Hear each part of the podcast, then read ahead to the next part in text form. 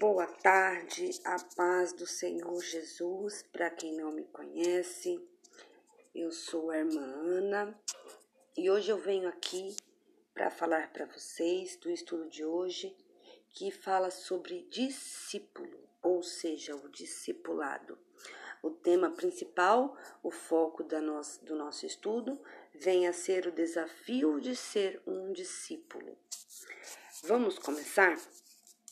Entrando nesse contexto, nós vamos lá em 1 Pedro, capítulo 2, versos 21, que diz o seguinte: Para isto foste chamado, porque também Cristo padeceu por vós, deixando-vos, por exemplo, para que sigais as suas pisadas. Ok? Esse é o tema do nosso ensino tá? Essa é a nossa introdução, aonde Pedro uh, começa a ensinar, tá? E explicar quais são os deveres, obrigações e bênçãos dos discípulos, dos seus seguidores, dos, do discipulado em si, ok? Então vamos entrar no estudo. A palavra discípulo, certo? Ela é uma palavra comum no âmbito da nossa do nosso mundo evangélico e ela aparece dezenas de vezes na Bíblia. E desde a nossa conversão, quando nós nos convertemos, aceitamos Jesus lá atrás, né, no, no começo da nossa caminhada, ah, nós nos familiarizamos com ela. Dentro da, da Bíblia também há o foco dela, uma ênfase dela no livro de Deuteronômicos, capítulo 6, do verso de 6 a 9. Nós encontramos que lá Deus nos dá a ordem para discipular, para o discipulado. Diz assim: Estas palavras que hoje te ordeno estão no seu coração. Tu as inculcarás aos teus filhos, e delas falarás assentado em sua casa, andando pelo caminho, deitando-se, levantando-se. Também as atarás da tua mão por sinal, e te serão por feixe entre os teus olhos, e as escreverás nos umbrais das portas da sua casa. Ok? Então, a palavra é, é, para o discípulo tem que começar dentro de casa. Viu, meu irmão ou minha irmã? Obreiro ou obreira, discípulo ou discípula. Você, nós temos que começar com o discipulado dentro da nossa casa. Mesmo que seja com dois minutos para Deus, hoje é dois, amanhã é dez, no outro dia uma hora, no outro dia, três horas. Quando vocês verem, vocês já estão falando para outros. É assim o discipulado. Mas, antes de começar esses seus dois minutos com Deus, comece a absorver informação bíblica. Comece a absorver estudo, ensino que isso são fatores primordiais. Mas por onde começar, irmã Ana? Ah, difícil, né? Nós nunca sabemos por qual caminho ir, qual o tema que devemos estudar. Não sabemos é, é, em que posição que temos que nos colocar. Porque grandes às vezes as maiorias das pessoas não estudam ou perdem a vontade de estudar porque não tem um caminho, não tem um direcionamento, não tem um objetivo, não tem um foco. E o objetivo deste estudo é justamente dar um foco dar um, um, um norte de ensino para cada um de nós, para vocês, ok? Então, voltando lá ao texto de Pedro, capítulo 2, versos 21, 1 Pedro, capítulo 2, versos 21. Nós vemos que o apóstolo Pedro desafia a igreja a trabalhar nesse propósito. Que propósito? Pregar. Mudar a sua vida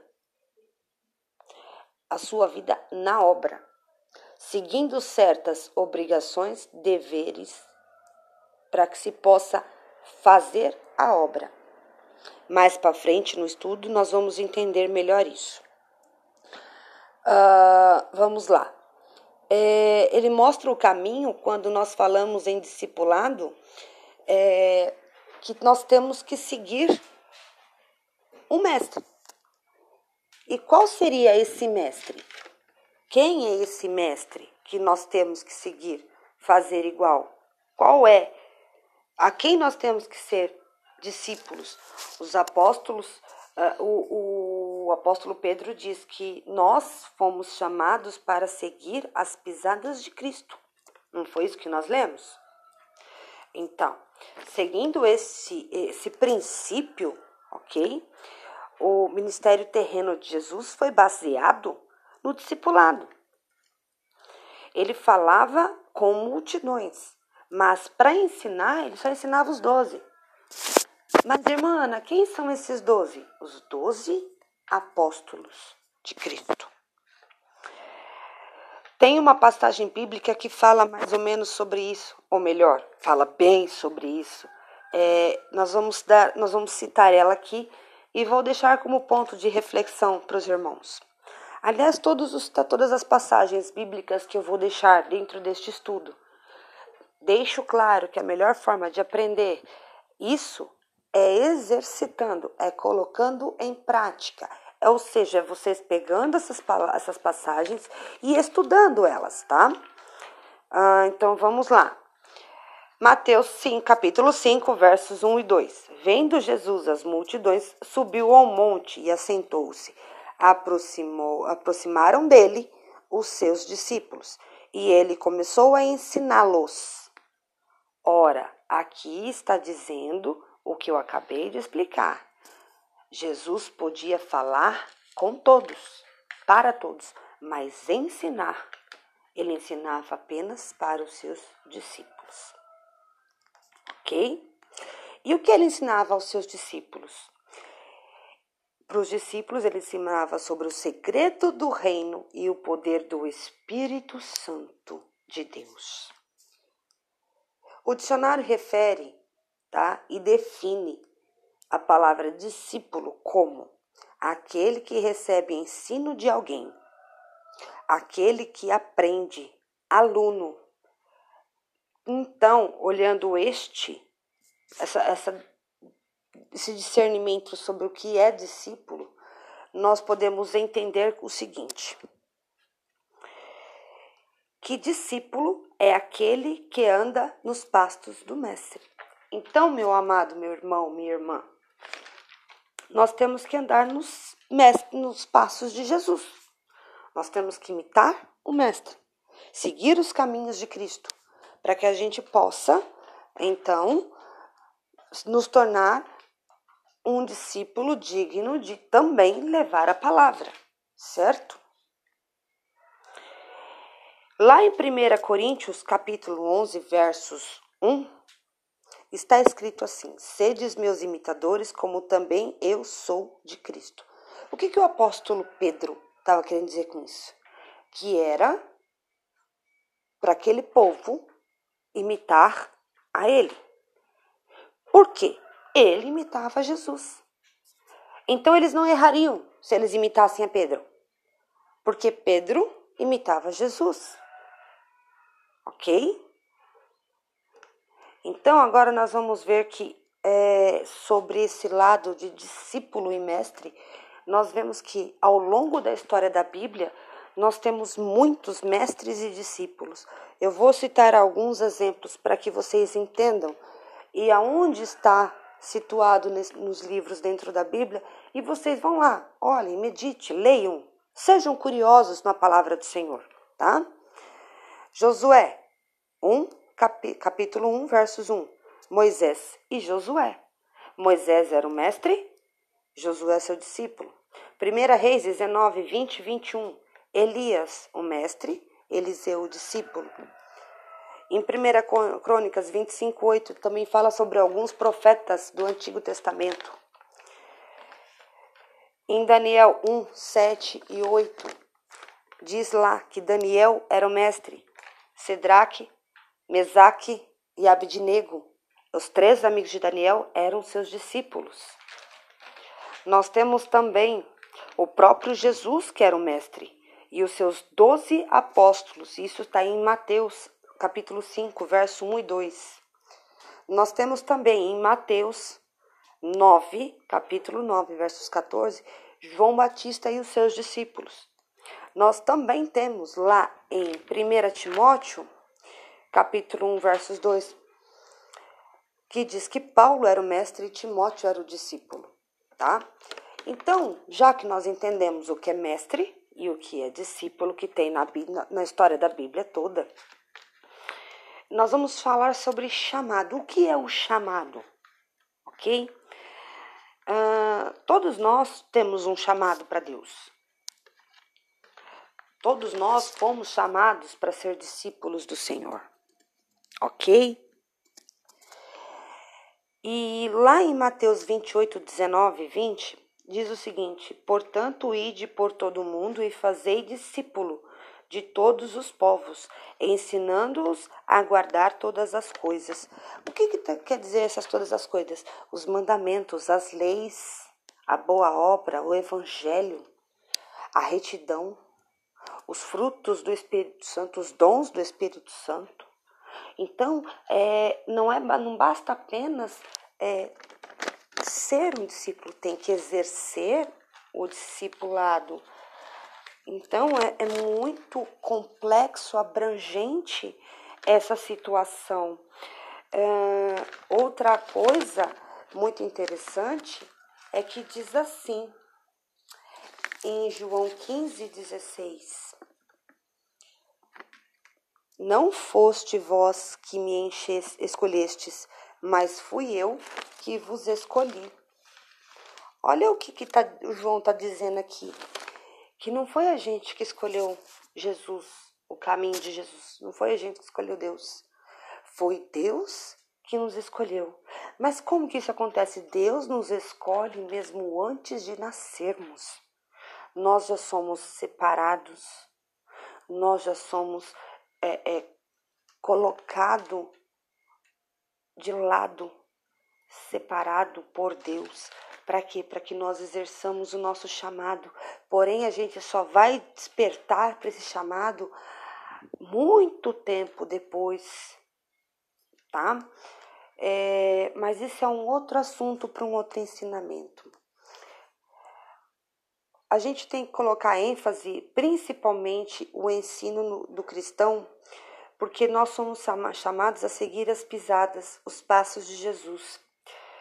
Mas não só apenas sermos um mero membro da igreja, e sim um discípulo, um aquele que vai fazer a diferença na obra, tá?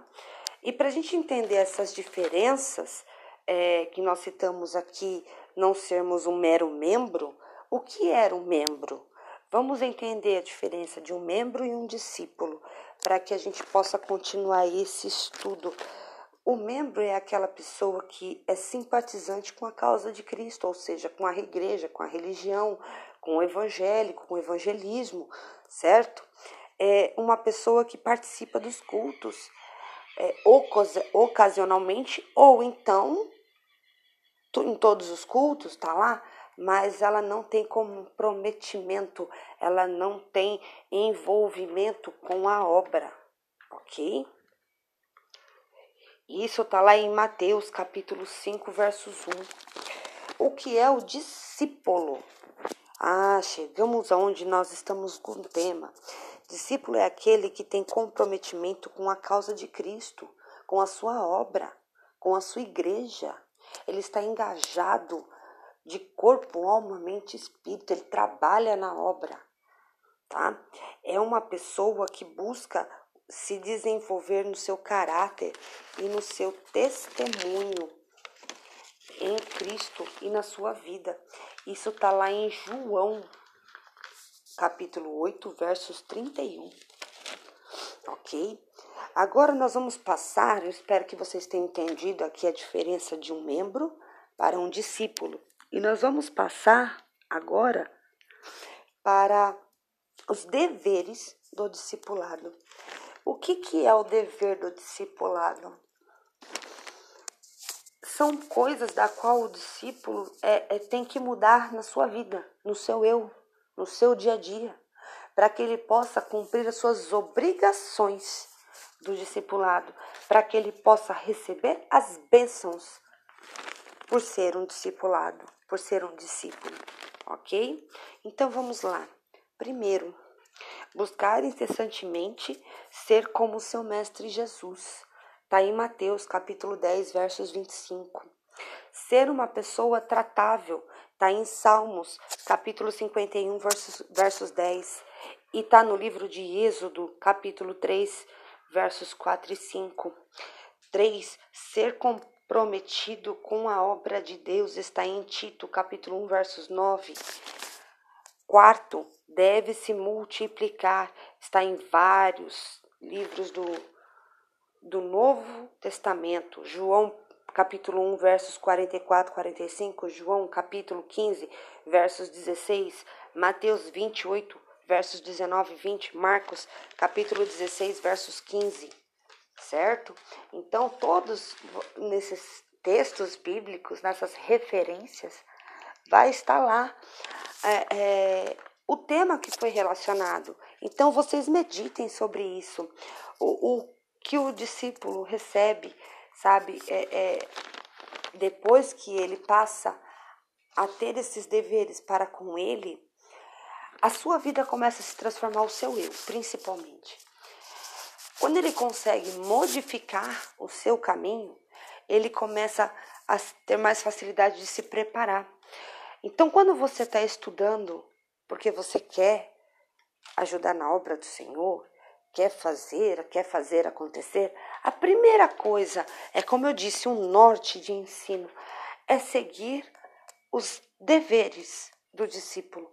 Quando você passa a estudar esses deveres de discípulo, de discipulado, você começa a alterar o caminho da sua vida, não só dentro da tua congregação, mas como na sua vida toda.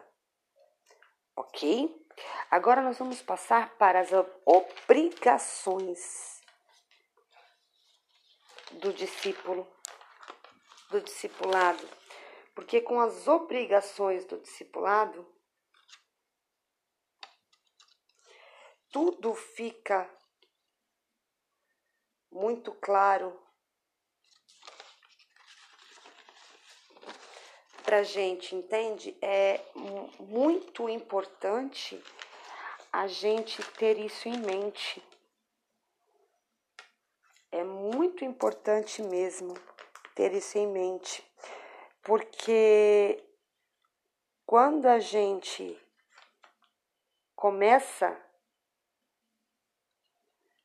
a viver isso na nossa vida, a gente constrói uma coisa que não tem não tem tamanho. Não tem é como mensurar o que isso pode fazer na sua vida. Bom, então nós vamos lá, ok? Vamos passar para o que o discípulo ganha em ser um discípulo na obra de Deus. Primeiro, ele tem as suas vidas, as suas orações respondidas. Está em João 15, 16, está em Marcos, capítulo 16, versos 17 e 18. Segundo, recebe galardão do Senhor, está em 1 Coríntios, capítulo 3, versos 8. Tem a presença constante de Jesus em sua vida, está em Mateus 28, capítulo 28, versos 20. Quando você passa a trabalhar para Deus, essa é só uma parte do que Deus te concede, ok? Então você começa a ver que Deus muda a sua vida. É por conta dele, porque você está mudando a sua vida para Deus. Agora, nós temos que entender que não basta só os deveres. A estruturação do discipulado, ela não é uma uma estrutura, é uma obrigação. Porque quando você passa a ver isto aqui como as suas obrigações para com o seu discípulo, com o seu discipulado, para com o seu ensino, para com a sua vida, a obra do Senhor, você consegue estar se colocando num patamar de passar isso para frente. Primeiro, ganhar testemunho e evangelismo. Está em Marcos capítulo 16, versos 15. Consolidar, ensinar e firmar está em Mateus capítulo 28, versos 20. Terceiro, treinar, ensinar, multiplicar, fazer e amadurecer. Está em 2 Timóteo, capítulo 2, versos 2. Quarto, ensinar para fazer discípulos. Está em Mateus 28, capítulo, capítulo 28, versos 19 e 20. Esse discipulado é a coisa mais poderosa como ferramenta da implantação no crescimento seu espiritual, da sua igreja, do seu discipulado do seu ministério que nós conseguimos imaginar numa, na plenitude de espalhar o evangelho, ok? Essa é a estrutura primordial. Agora eu vou explanar um pouco isso para que vocês entendam de uma forma bem simples é, essas obrigações, ganhando vidas por meio do evangelismo pessoal. Então você passa a evangelizar de acordo com as suas experiências pessoais. Lembrando que deve-se saber o que falar para cada irmão em cada situação. Por isso que há necessidade de estudo do ensino, de um ensino focado a mudanças no seu eu para que você possa transformar através de Deus ou melhor, desculpa, para que você possa ajudar a concluir um, um, um caminho para que a pessoa se transforme em Deus, em Jesus Cristo.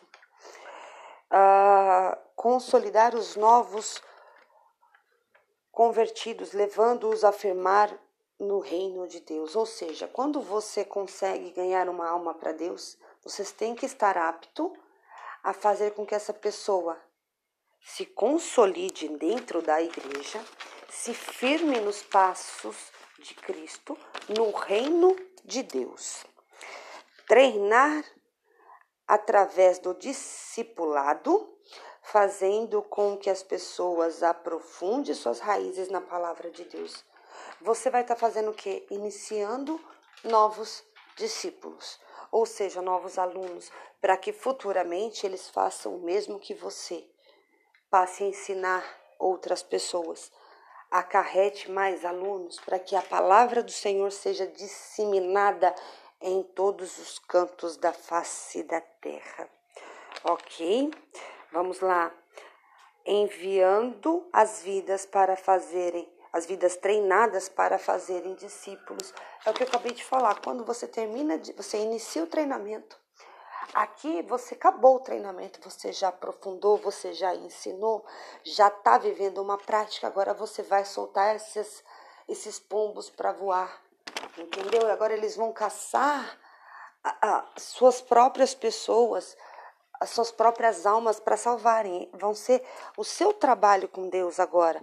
Então a gente tem que fazer um trabalho muito bem feito, muito focado dentro das leis de Deus, dentro da palavra, dentro da Bíblia, para que isso não se perca ao longo do caminho. Por isso que os ensinos têm que ser focado, direcionado a cada momento, a cada situação e para cada lugar dentro do corpo de Cristo, dentro da igreja. O chamado de Deus para a sua vida é qual? Qual que é o chamado de Deus para a sua vida? Qual que é o chamado de Deus para ti, meu irmão? É para que você seja um discípulo do Senhor, um discípulo de Jesus, uma pessoa que quer buscar diariamente desenvolver a sua vida diariamente e mudar o seu caráter, as suas, as suas atitudes e os frutos e a presença do Espírito Santo, buscando a cada dia a renovação, a mudança, a transformação e em ficar mais parecido com o seu mestre. Qual é o seu mestre? O Senhor Jesus Cristo. Eu espero que até aqui tenha sido interessante, eu espero que os irmãos tenham entendido, tenha sido edificante a palavra para os irmãos. Eu quero que os irmãos peguem cada verso que foi lido, cada passagem bíblica, reflita. Esse material vai ser explanado durante a semana, tá? Cada tópico, desde o, o, os deveres, os, as bênçãos, tá? E as obrigações do discipulado será explanado um por dia em podcast aqui. Então eu vou estar tá ensinando e, e abrangendo, aprofundando cada tema desse, para que a gente possa ter raiz na palavra de Cristo, raiz num discipulado, entender verdadeiramente a, a, as nossas funções, as nossas obrigações, os nossos deveres, ok? Mais para frente vou estar deixando aqui o, o, os nossos links dos nossos outras plataformas digitais para que vocês nos sigam, nos escutem, nos acompanhem.